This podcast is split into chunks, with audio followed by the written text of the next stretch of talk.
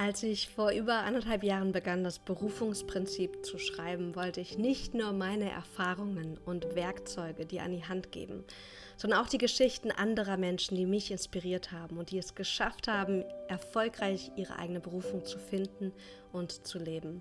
Und genau eine dieser Personen ist Melina Reuer, die ich heute hier im Interview habe. Aber jetzt erstmal Hallo und herzlich willkommen zurück auf dem Business Journal Podcast. Schön, dass du wieder eingeschaltet hast. Ich hoffe, es geht dir gut. Ich hoffe, es ist alles in Ordnung bei dir. Und ich freue mich jetzt sehr, dir Melina vorzustellen, denn Melina fühlte sich selbst damals als der schüchternste Mensch auf dem Planeten. Sie hatte soziale Ängste, die ihren Alltag beherrschten. Doch sie entschied sich, dass dies nicht so bleiben muss. Sie gründete damals den deutschen Businessblog Vanilla Mind für leise Menschen und hat dort ihre Reise zu mehr Mut und Selbstvertrauen dokumentiert. Ihr Schmerz wurde zur Berufung und inzwischen war sie überall dort Gast, wo in ihren Worten, wo man als Angsthase sie nicht unbedingt vermutet. In diesem Interview spreche ich mit Melina über Mut, über Angst, über den Weg zur eigenen Berufung und dieses Interview passt zum gleichnamigen Kapitel aus meinem neuen Buch, das Berufungsprinzip. Und ich freue mich sehr, wenn du das Buch für dich auch vorbestellen möchtest, um deiner eigenen Berufung zu folgen. Aber jetzt wünsche ich dir erstmal ganz viel Freude, ganz viele Erkenntnisse mit diesem schönen Interview und möchte an dieser Stelle auch nochmal ein ganz großes Dankeschön an Melina sagen für ihre Geschichte und für alle Impulse, die ich auch im Buch dann integrieren konnte. Vielen, vielen Dank. So, jetzt viel Freude beim Zuhören. Melina, herzlich willkommen zurück auf dem Business Journal Podcast. Ich freue mich, dich wieder hier begrüßen zu dürfen. Vielen, vielen Dank. Das freut mich auch total. Ich möchte gerne mit dir ja über das Thema Mut sprechen und auch Mut in Bezug so auf deinen eigenen beruflichen Weg. Welche Rolle hat denn Mut gespielt, um so dein, deine Berufung zu finden und ihr dann auch zu folgen? Äh, ich habe tatsächlich erst vor kurzem so rückblickend realisiert, dass Mut ja eigentlich sogar vor Selbstvertrauen kommt. Weil in dem Moment, wo man den mutigen Schritt gemacht hat, kommt ja erst das Selbstvertrauen. Also es geht irgendwie alles mit Mut los. Das war mir noch gar nicht so bewusst vor einiger Zeit, aber das habe ich ähm, bei den Recherchen für mein neues Buch dann auch äh, realisiert, ja, eigentlich ist das ja sogar der Schritt, der zuerst kommt. Erst Mut, dann Selbstvertrauen. Aber man muss erstmal so dieses, dieses kleine Risiko eingehen, und zu, um zu sagen, hey, okay, ähm, was passiert jetzt und was kann ich gleich lernen? Ja, so war. Ich erlebe es auch immer wieder mit meinen Coaching-Klienten, dass die denken, ich brauche erst Selbstvertrauen, damit ich handeln kann. Und dann mhm. sage ich, nee, nee, also das Selbstvertrauen, das kommt, wenn du gehandelt hast. Es ist genau andersrum. Und äh, Mut ist auch wenn ich so zurückblicke, sagen mir Leute öfters, ich bin mutig gewesen. Und das fühlt sich in dem Moment vielleicht gar nicht unbedingt immer so an. Hast du so einen Moment beruflich, wo du besonders mutig gewesen bist oder auch sein musstest? Mhm. Ganz viele, aber ich glaube, so der, der mutigste Moment war so ein bisschen die Initialzündung, wo ich meinen Job gekündigt habe und ähm, in die Selbstständigkeit gegangen bin. Ich glaube, so das war für mich bisher so der, der, der, größte, der größte Sprung, weil da einfach so wahnsinnig viel passiert ist. Es hat einfach das ganze Leben umgewälzt. Aber ähm, natürlich sind auch ganz, ganz viele kleinere Mutmomente immer wieder dabei. Also ich denke zum Beispiel auch gerade an, an den Punkt, wo man vielleicht eine kleine Niederlage hatte oder wo man einen Fehler gemacht hat und einfach diesen Mut braucht, in dem Moment weiterzumachen. Das passiert ja, ja, ich wollte gerade sagen, beinahe täglich, aber es passiert halt regelmäßig und dafür braucht man auch ständig Mut. Ja, so war. Wenn wir nochmal zurückreisen an diesen Moment, wo du dich selbstständig gemacht hast, hattest du da, so bewusste Ängste oder wie war das für dich damals? Oh, ganz viele. ganz viele. Also erstmal ist, glaube ich, so dieser Klassiker, dass man halt überhaupt nicht weiß, ja, wird das Geld reichen? Mhm. Was ist mit der Sicherheit, die man aufgibt? Und Sicherheit meine ich in Anführungsstrichen. Das ist auch sowas, was ich jetzt auch mittlerweile gelernt habe. Also es ist ja, man betrachtet so einen festen, so einen festen Job, so eine feste Anstellung betrachtet man oft als sicher, aber es ist, was ich die letzten Jahre gelernt habe, ist, dass das auch nur eine relative Sicherheit ist und dass das wirklich sehr auf die Perspektive ankommt. Aber das war für mich damals ein großer Punkt. Wird das Geld reichen? Mhm. Habe ich überhaupt genug Selbstvertrauen, genau, um auf Menschen zuzugehen, um Kunden zu gewinnen. Ich wusste, dass das sehr viel mit mir zu tun haben wird, weil ich das Gefühl hatte, Mensch, ich bin eigentlich aber noch ein bisschen zu schüchtern, um das überhaupt rocken zu können, wie andere das machen würden. Und davor hatte ich echt Angst. Wenn du jetzt so zurückblickst, würdest du sagen, du warst schon bereit oder hast du den Schritt gemacht und warst noch gar nicht bereit und wurdest sozusagen dann erst im Tun, im Laufe der Zeit wirklich bereit für die Rolle, die du jetzt auch so wundervoll einnimmst als Podcasterin, als Autorin, als, als Mentorin auch. Was würdest du da sagen? Ich wünschte, ich könnte diese Frage bejahen, aber es war anders. Es war wirklich, dass ich das ganz lange vor mir hergeschoben habe. Ich glaube, das kennen auch ganz viele, dass man aufgrund dieser Ängste, die man hat, Entscheidungen ganz, ganz weit hinauszögert. Und in meinem Fall war das wirklich so, dass mir mein Körper eigentlich die entsprechenden Signale gegeben hat. Also ich war in meiner Anstellung überhaupt nicht mehr glücklich. Ich habe viel zu viel gearbeitet, viel zu viel Verantwortung übernommen, ganz schlechte Grenzen gesetzt, beziehungsweise gar keine Grenzen gesetzt, mich aufgerieben. Und ich habe irgendwann wirklich einfach von meinem Körper das Signal bekommen, so, nee, du kannst nicht mehr. Schluss mit lustig. Also ich bin wirklich jeden Tag aufgewacht mit Bauchschmerzen, mit Kopfschmerzen, mit zuckenden Augenlidern und jeder Menge körperlichen Symptomen, wo ich einfach gemerkt habe, okay, also du hast deine Entscheidung ja eigentlich schon längst getroffen, jetzt handel doch mal endlich danach. Also das war wirklich eher so, so, ja, ich, ich hätte es bestimmt auch schon ein, zwei Jahre früher machen können. Ja, es ist, ich kenne das gut. Also ich habe auch irgendwie viele Entscheidungen auch so ein bisschen hinausgezögert. Also auch so Sachen wie, Angebote stellen. Ich weiß noch irgendwie, als ich mich im ersten Jahr so richtig komplett selbstständig gemacht habe und dann auch von Caro gelöst habe, da habe ich überhaupt keine Angebote gemacht. Ich habe nicht gesagt, hey, du kannst mit mir arbeiten, weil ich, ich weiß nicht, ich habe es nicht bewusst gemacht. Ich habe es irgendwie nicht wahrhaben wollen und habe es dann so vor mich hergeschoben. Ja, ja, irgendwie, wenn ich dann mal wieder Coaching-Klienten brauche oder haben möchte, noch mehr, dann würde ich das tun. Weil ich aber eigentlich nicht mutig gewesen bin, um den mhm. Schritt zu machen. Das ist ein interessantes Beispiel, weil es ja eigentlich sogar äh, die Situation noch schlimmer macht, weil in dem Moment, wo du Kunden brauchst und das und dann rausgehen musst, bist du ja in einer in Anführungsstrichen schwachen Position, weil du das Geld dann nötig hast. Dann musst du und dann fühlt sich das noch viel schlimmer an, als wenn du einfach äh, schon vorher gesagt hättest, Mensch, ich, ich gehe einfach hier raus und ich sage, guck, guck, mal, du kannst mit mir arbeiten, wenn du möchtest, das biete ich an und frag mich jederzeit, wenn du soweit bist oder so das ist ja viel, viel angenehmer für dich, als wenn du in diese Muss-Situation kommst. Ne? Ja, das stimmt. Oder aber irgendwie, der Schmerzpunkt muss manchmal ja. genug sein, damit wir unseren Arsch bewegen. Es ist unglaublich, ne? Manchmal muss man mhm. wirklich im, im, Rücken zur Wand stehen, bis man sich endlich bewegt. Ja, und ich glaube, da zu sagen, ich, ich trainiere es, mutig zu sein, kann da so helfen, dass wir halt nicht immer bis zum letzten Augenblick warten. Ähm, ich glaube, ich habe die nächste Frage ist ein bisschen schwierig, aber ich glaube, dass sie sehr wertvoll ist. Wie erlebst du denn den Zustand von mutig sein? Also wenn wir mal so auf Gefühls- und Körperebene gehen, hast du da irgendwie so ein, kannst du es beschreiben, wie das für dich ist, wenn du in so einem Moment bist, wo du vielleicht Angst spürst oder Widerstand und du dann zu dir sagst, nein, komm, lass mich mutig sein? Mhm. Das ist eine total spannende Frage, weil ich jetzt tatsächlich auch genau geantwortet hätte, wie du es gerade angedeutet hättest mit der Angst. Ich merke eigentlich, wenn die Angst sehr, sehr, sehr stark wird, dann merke ich gleichzeitig, okay, warum passiert das gerade? Warum wird die Angst eigentlich gerade so stark? Ja, wahrscheinlich deswegen, weil was ganz Besonderes oder Interessantes mir bevorsteht. Also es ist ja häufig bei mir zumindest so, dass die Angst besonders dann groß wird, wenn ich vor einer neuen Erfahrung stehe, vor etwas Unbekannten. Ich weiß noch nicht, wie das ausgeht, aber dann weiß ich auch gleichzeitig, aha, also mein Körper reagiert ja gerade deswegen so stark, weil es so wichtig oder weil es so neu ist. Und dann hm, habe ich gleichzeitig auch so eine Neugier. Also es ist wirklich diese körperlichen Angstgefühle, vielleicht auch manchmal sogar so ein bisschen Panik dabei. Das mischt sich dann aber mit dieser Neugierde und mit dieser Erwartung und ja, also es ist nicht nur eine negative Aufregung, es ist gleichzeitig auch eine positive Aufregung, weil ich ja weiß, warum ich in dieser Situation bin und warum ich das mache. Mm, spannend.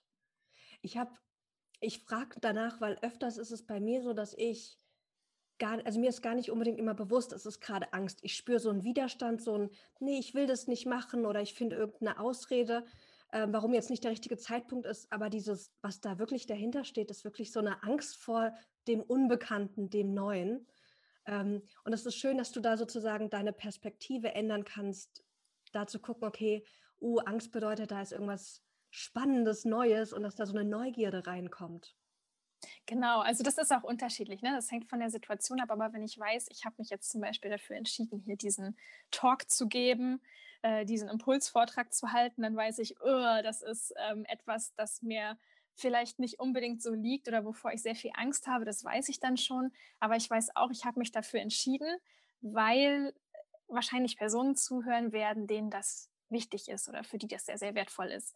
Und dann mache ich das, weil ich merke, okay, das hat einen Sinn und es hat einen Nutzen, dass ich das hier mache.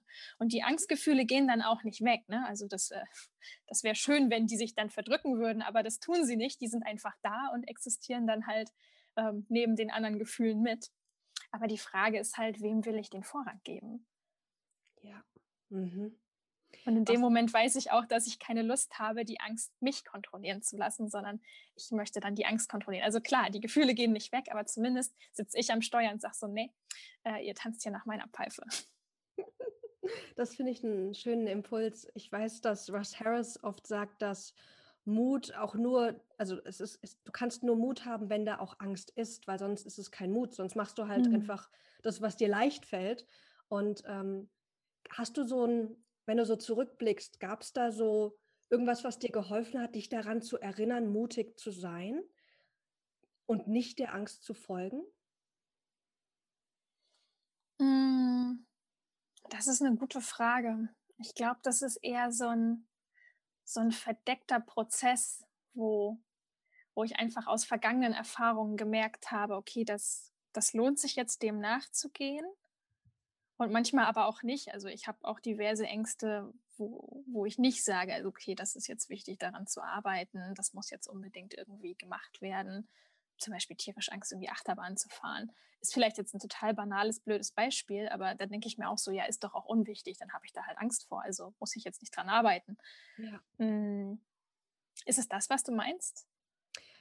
Ja, und auch, also manchmal habe ich das, wenn ich so zurückblicke auf meinen Werdegang, dann hat es mir total geholfen, sozusagen mir das als Vorhaben zu setzen, mutiger zu sein. Mhm. Weil mhm. oft ist, ich habe dann oft, ich habe das nicht gemerkt, dass ich Angst habe, sondern ich habe einfach das Gefühl gehabt, oh nö, das will ich jetzt nicht machen. So. Und dann habe ich das auch nicht ah. gemacht, weil wenn ich das nicht machen will, warum sollte ich das machen? dann okay. zu erkennen, Maxine, das ist jetzt hier gerade versteckte Angst und vielleicht wäre das vielleicht wichtig, vielleicht ist es, wie du gerade gesagt hast, da ist was Spannendes, Neues dahinter. Mhm. Ähm, und dann war es für mich wichtig, mich auch daran zu erinnern. Und ich habe mir für dieses Jahr zwei Worte gesetzt. Das eine ist das Wort Freude, einfach mehr Freude zu generieren, zu kreieren für mich. Und das andere ist wirklich das Wort Mut. Weil ich zwei, also ich habe so zwei Impulskarten gezogen letztes Jahr auf so zwei Seminaren, einmal bei Robert Betz und einmal mit meiner Mentorin. Und das war dann so, okay, ich kriege immer wieder die gleiche Karte, nämlich Mut. Also dieses mutigen Maxine. Und deswegen beschäftige ich mich jetzt gerade damit, so wie kann ich mich im Alltag daran erinnern, auch mhm. wirklich mutig zu sein. Mhm. Da habe ich noch keine okay. Antworten. Deswegen war es so, vielleicht hast du ja da eine Idee.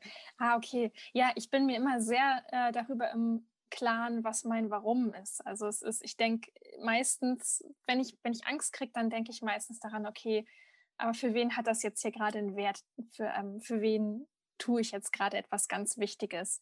Und das ist in meiner Arbeit ja so, dass die Menschen, die sich mit mir identifizieren können, die sind sehr ängstlich teils, sind sehr zurückhaltend und haben auch das Gefühl, dass sie nicht gut sind, wie sie sind. Und weil ich halt weiß, wie schmerzhaft sich das anfühlt, hm, mache ich das, was ich mache, einfach so gerne, weil es mir so wichtig ist, dass auch andere Menschen die Chance kriegen, das Gegenteil zu entdecken. Also dass dass man nicht in diesem Zustand bleiben muss. Und deswegen mache ich ganz, ganz viele Sachen, die mir zwar Angst machen, aber bei denen ich weiß, dass andere mir dafür sehr, sehr dankbar sind. Und das ist mein Warum. Mm, das finde ich einen tollen Impuls.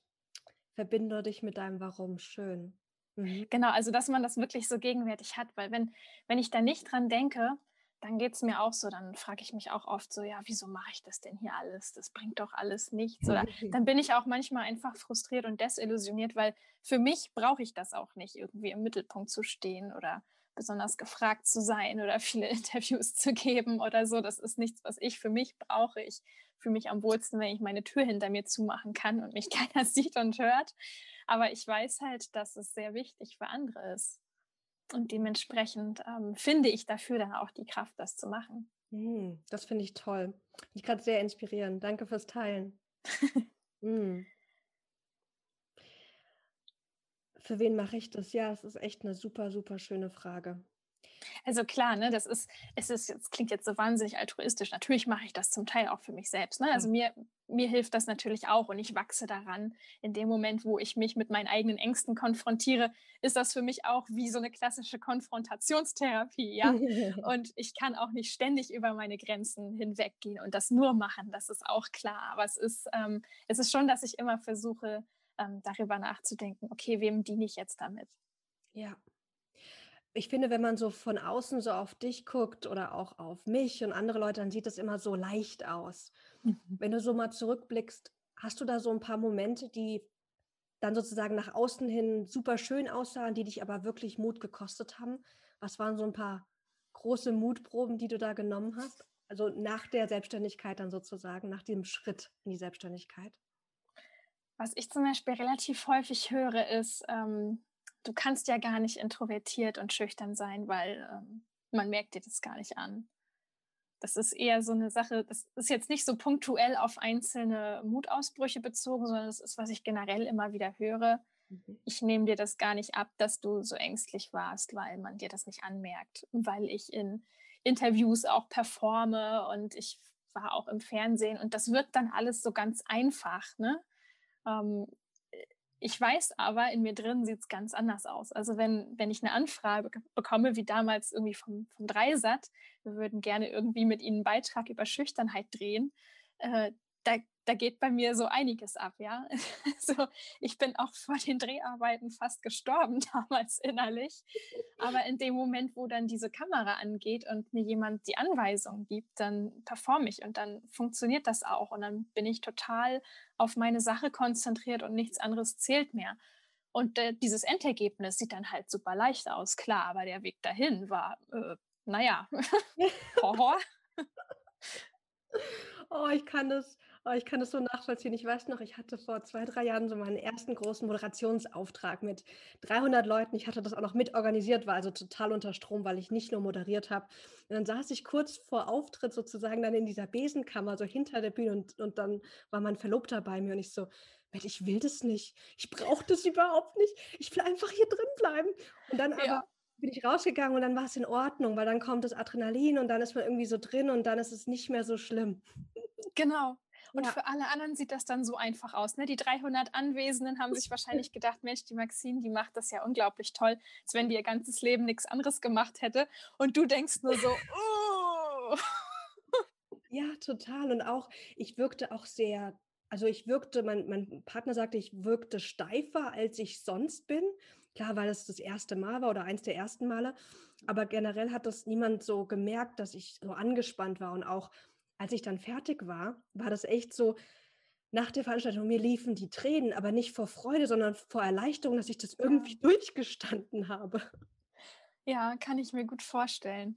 Das mhm. ist, äh, es ging mir zum Beispiel auch bei der Veröffentlichung vom ersten Buch so. Also was ich da vorher an, an Ängsten irgendwie durchgemacht habe, wo ich dachte, oh nein, dann steht mein Buch in den Regalen und was ist, wenn dann irgendein Expert kommt und dann irgendwie mir beweist, dass das alles Schrott ist, was ich geschrieben habe oder so.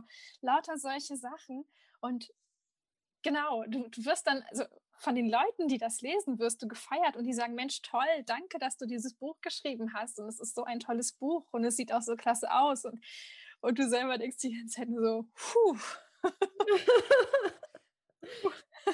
ja. geschafft. Ja, die Angst habe ich aber auch, also weil ich teile im Buch ja auch viele persönliche Geschichten, die die kennen viele einfach nicht. Und mhm. ich will, dass die Leute, dass Leute diese Geschichten lesen, weil ich weiß, dass sie weiterhelfen. Aber sie machen mich auch verletzlich, wo ich auch sage, ich will, dass ganz viele tolle Menschen das Buch lesen, aber ich wünsche mir auch, dass ganz viele es nicht lesen, nämlich Freunde, Tante und alle, die mich irgendwie kennen. Genau, ja, das wollte ich auch gerade sagen. Das ist ja, du offenbarst ja auch nochmal eine Seite von dir, die vielleicht nicht mal Freunde oder Bekannte von dir kennen, weil das einfach äh, für deine Arbeit nochmal eine ganz andere Seite von dir ist, äh, wo es jetzt wichtig ist, dass du dich da verletzlich machst, aber da redest du vielleicht auch nicht jeden Tag mit deiner Familie und deinen Freunden drüber. Ja, genau, auf jeden Fall. Ja, ja, so ging mir das auch. Mhm. Ah, Mut ist so ein schönes Thema und vor allem, wenn wir schüchterner sind, brauchen wir es vielleicht auch noch mehr, weil uns dann vielleicht auch andere bestimmte Dinge auch einfach schwer fallen. Ich würde gerne mit dir nochmal auf das Thema sichtbar werden zu sprechen kommen, weil ich finde, gerade heute ist es so wichtig, dass wenn wir was zu geben haben, ob das jetzt Kunst ist oder Wörter oder Gedanken oder irgendwas anderes, dass wir damit, dass wir es in die Welt auch geben. Und das kann auch sehr viele Ängste hervorrufen und uns aufrufen, mutig zu sein. Was hat dir denn geholfen, sichtbarer zu werden oder mhm. dem auch zuzuwenden, zu sagen, ich mache mich sichtbar, auch wenn es schwer ist vielleicht? Mhm.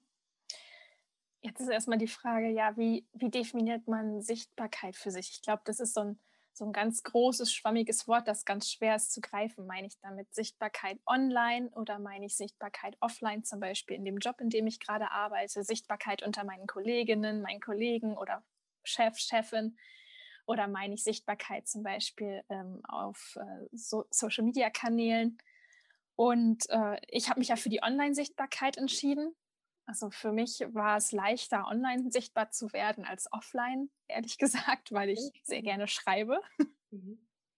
Und dementsprechend habe ich für mich den Weg gewählt und angefangen, übers Schreiben äh, öffentlich sichtbar zu werden. Am Anfang natürlich nicht. Das ist ja auch eine Sache, die geht sehr langsam vonstatten. Am Anfang schreibst du da deine Beiträge und gar keiner liest mit. Das kommt erst so über die Zeit zusammen.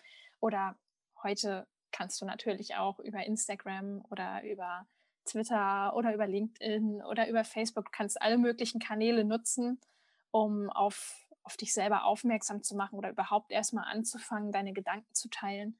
Und das war für mich tatsächlich leichter, als offline anzufangen, auf Leute zuzugehen und zu sagen, hier, schau mal, ähm, das ist, was ich mache oder so. Das ist, glaube ich, eine Typfrage, aber für mich war dieses mit dem Schreiben einfach intuitiver. Hm, das finde ich auch schön zu sagen, es gibt nicht diesen einen Weg, sichtbar zu werden oder diesen einen Pfad, den jeder gehen muss, um mehr in die Welt einfach zu gehen, sondern auch zu gucken, so wo ist deine Leidenschaft und auch vielleicht deine Stärke und mit deiner, mit deinem Persönlichkeitstyp einfach dich voranzuführen. Das finde ich einen tollen Impuls. Würdest du sagen, damals war Schreiben schon deine Stärke oder war es mehr eine Leidenschaft, die du zu einer Stärke dadurch ausgebaut hast? Oh, das ist eine schöne Frage. Ich glaube, mir war das am Anfang gar nicht so bewusst. Also ich glaube schon, dass es eine, eine Stärke war, weil ich, weil ich mich im Schriftlichen besser ausdrücken konnte. Also ich habe häufig beim Reden das Gefühl, also mir, mir entfallen die Wörter oder ich brauche sehr lange, um das irgendwie zu greifen. Das geht mir beim Schreiben nicht so. Da kommt das relativ schnell. Hm, aber das hat sich sicherlich auch noch stärker ausgeprägt. Also man kann ja auch jede Fähigkeit oder zumindest jede Anlage ja auch noch verfeinern und verbessern. Also das ist ja, durch, durch das Machen wird es ja dann auch noch verfeinert. Ja, das stimmt. Spannend. Also bei mir war es auch so, ich hatte, das Schreiben war irgendwie leichter, obwohl ich finde generell jetzt so rückblickend, ich rede viel lieber, obwohl ich da so viele Ängste habe und so viele, oh, ich will nicht reden und so. Aber es fällt mir irgendwie leichter, so vom Herzen zu sprechen, als vom Herzen zu schreiben. Mhm. Das ist interessant. Ja. War das schon immer so? Ah, das ist, das ist eine spannende Frage. Hm, ich glaube ja, weil mir hat das, also ich fand es immer schwer zu schreiben. Im Deutschunterricht war es dann immer so, ich habe dann immer so schöne Sätze geschrieben, ich fand die toll und meine Deutschlehrerin war dann immer so, dass sie sagte, Maxine, das ist viel zu kompliziert, so redest du doch auch sonst nicht. Also ich hatte irgendwie so den Hang, es muss noch schöner, komplizierter sein, wenn ich schreibe. Aber so natürlicher, echter war das, war das Sprechen für mich, auf mhm. jeden Fall. Ja. Ach, das ist interessant. Das ist etwas, das ich finde in der Schule auch überhaupt nicht gut gemacht wird. Halt gerade auf dem Gymnasium, du lernst ja irgendwie Schachtelsätze zu bilden und grammatisch irgendwie möglichst kompliziert äh, dich auszudrücken. Aber wirklich mit dem Schreiben das Herz zu erreichen und emotional zu schreiben, das ist ja nochmal eine komplett andere Schublade das lernt man in der Schule ja leider auch nicht. Nee, leider lernt man leider so viel nicht, was wichtig ist. Auch so dieser Umgang mit Gefühlen, mit unseren Ängsten. Ähm, ist eigentlich schade, weil es so wichtig ist und so wertvoll ist, um auch dann vor allem beruflich voranzuschreiten, indem wir damit gut umgehen. Ich glaube, das ist wieder so ein, so ein, zentraler Punkt, mit dem beschäftige ich mich auch ähm, jetzt seit ein paar Monaten mehr. Dieses, dieses Vereinen von Herz und Verstand, ne? dass man eben nicht nur rational irgendwie unterwegs ist oder rational schreibt oder irgendwie, das klingt jetzt gut oder das klingt intelligent, sondern dass man immer, egal was man macht, ob man spricht oder schreibt, dass man lernt, irgendwie Herz und Verstand zusammen zu benutzen, um Menschen wirklich erreichen zu können. Ja, und auch diese authentische Kommunikation. Ich habe das bei mir öfters mal erlebt, dass ich bestimmte Dinge mir angeeignet hatte, wie ich sehe jemand Neues, sage, auch schön, dich zu sehen. Und oft ist es auch so, dass ich mich dann freue, aber es gibt auch Momente, da sage ich das einfach aus Gewohnheit, aber das Herz sagt was ganz anderes. Und dann zu sagen, Maxine, das ist eigentlich gar nicht authentisch. Du musst jetzt nicht sagen, nee, sorry, ich freue mich nicht, dich zu sehen, aber ich, man kann auch einfach mehr transportieren oder ich möchte gern mehr transportieren, was ich wirklich auch fühle, damit es eine authentische Kommunikation ist, weil ich glaube, dass der andere das auch spürt und den anderen dann auch einlädt, auch ernsthaft und echt zu sein und, und das auch zu teilen, was so in ihm ist. Ja, genau, da stimme ich dir total zu. Und das ist auch, finde ich, was das Thema Sichtbarkeit sehr ausmacht. Wie, wie authentisch bin ich, wenn ich einen Kanal oder ja, wenn ich, genau, wenn ich einen Kanal wähle, der sich für mich gar nicht gut anfühlt. Wenn ich zum Beispiel hm, besser schreiben kann oder so, dann äh, wie authentisch ist das, wenn ich versuche, jetzt irgendwie kalt die Leute übers Telefon zu erreichen und Kaltakquise zu machen? Es wird sich wahrscheinlich für mich immer fake anfühlen, weil das gar nicht mein Weg ist und ich mir noch gar keine Gedanken darüber gemacht habe, ja, mache ich das jetzt, weil das alle so machen, weil mir mal jemand beigebracht hat, dass das irgendwie das Nonplusultra ist, telefonische Kaltakquise zu machen. Oder äh, gibt es auch andere Wege? Das finde ich nämlich auch. Das ist wirklich, es hängt ganz, ganz viel mit Persönlichkeit und Authentizität zusammen, wie man eben auch sichtbar wird. Hm. Was hilft dir denn im Alltag, wenn du zum Beispiel eine neue Podcast-Folge aufnimmst oder einen neuen Text schreibst, da zu sagen, ich zeige mich da authentisch und vielleicht sogar auch verletzlich, weil ich glaube, da kommen auch Ängste hoch, so dieses, ah, will ich das zeigen oder ist das vielleicht ein bisschen zu viel? Mhm. Also, was ich versuche immer mehr zu machen, da gucke ich jetzt auch in letzter Zeit sehr drauf, dass ich versuche, eine Geschichte zu erzählen. Also, dass ich nicht einfach nur einen Text schreibe darüber, wie irgendwie so zehn Tipps, wie du sichtbar wirst oder zehn Tipps, wie du dich nach der Arbeit entspannen kannst oder so. Das ist zwar informativ, aber ich versuche immer auch noch eine persönliche Geschichte dazu zu erzählen. Irgendeine Situation, in der ich mich zum Beispiel ausgelaugt gefühlt habe oder wo ich an so einem Wendepunkt war, wo ich gemerkt habe, ich muss was tun oder einfach eine persönliche Erfahrung mit dazu zu packen, weil es eben einen Text lesenswerter und authentischer macht. Hm, weil Tipps kann, gute Tipps kann ja irgendwie jeder geben. Also dafür muss ich nicht ähm, zu mir auf die Website gehen. Dafür kann ich auch, keine Ahnung, irgendwie BuzzFeed lesen oder, oder Refinery 29 oder keine Ahnung, wie die Portale alle heißen. Weil gute Tipps gibt es halt überall. Da versuche ich dann immer, das möglichst mit einer persönlichen Geschichte zu verbinden. Aber um nochmal die Frage aufzugreifen, woher ich weiß, wann es zu viel ist, das kann man nicht immer wissen. das habe ich, hab ich eher rückblickend dann so für mich ausgeknobelt, okay, hm, das war dann vielleicht ein bisschen zu viel für mich, wo ich dann vielleicht, ich glaube, das hatte ich auf Instagram bis jetzt aber auch eher. Also beim Bloggen habe ich das nie gehabt, beim Schreiben oder bei Podcasts habe ich das nie gehabt bis jetzt. Das habe ich eher auf Instagram mal gehabt, dass ich dachte so, nee, das war jetzt irgendwie ein Schritt zu weit, das möchte ich eigentlich gar nicht teilen. Aber es ist ja auch heutzutage auf bestimmten Kanälen fast so, dass du gar nicht privat genug sein kannst. Also du ziehst schon eine Grenze und die Leute fragen dich aber trotzdem irgendwie, keine Ahnung, wann willst du Kinder haben, wie viele Kinder willst du? Und ich habe noch nie in meinem Leben überhaupt über meine Familie oder meine Familienplanung gesprochen. Also es ist, man merkt schon vom Prinzip her, würden die Leute alles von dir wissen wollen. Mhm. Aber ähm, die Frage ist, womit fühlt man sich selber gut?